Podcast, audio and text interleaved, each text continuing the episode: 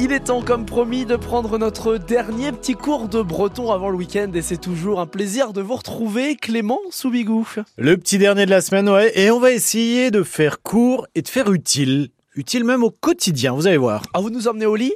Tout à fait, car je ne vous ai jamais parlé de cette petite phrase que vous connaissez presque tous, j'en suis sûr. Écoutez bien, c'est dagousquette. Alors là, on est dans l'utile, l'agréable aussi.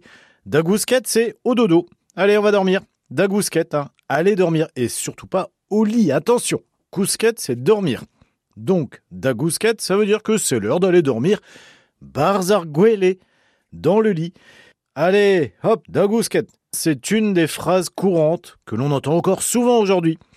Ça signifie un peu la fin du chantier, la fin du boulot ou la fin de soirée quand on sent qu'il est temps d'aller dormir. Monte dagousquette. Allez dormir. Dagousquette. Pas grand chose à ajouter pour aujourd'hui. Dagousquette, hein, dormir, aller dormir. Et ce que l'on peut souhaiter après, c'est cousquette et bror. Car ici, on dort pas comme un loir. Ici, on dort comme un animal un petit peu plus imposant. En l'occurrence, arbror, donc le blaireau. Cousquette et bror, c'est dormir comme un blaireau. Heurbror, un blaireau, broret, des blaireaux, un mot que l'on retrouve souvent aussi en toponymie, dans Toulbror, par exemple, un endroit où l'on trouve des terriers de blaireaux, Toulbror.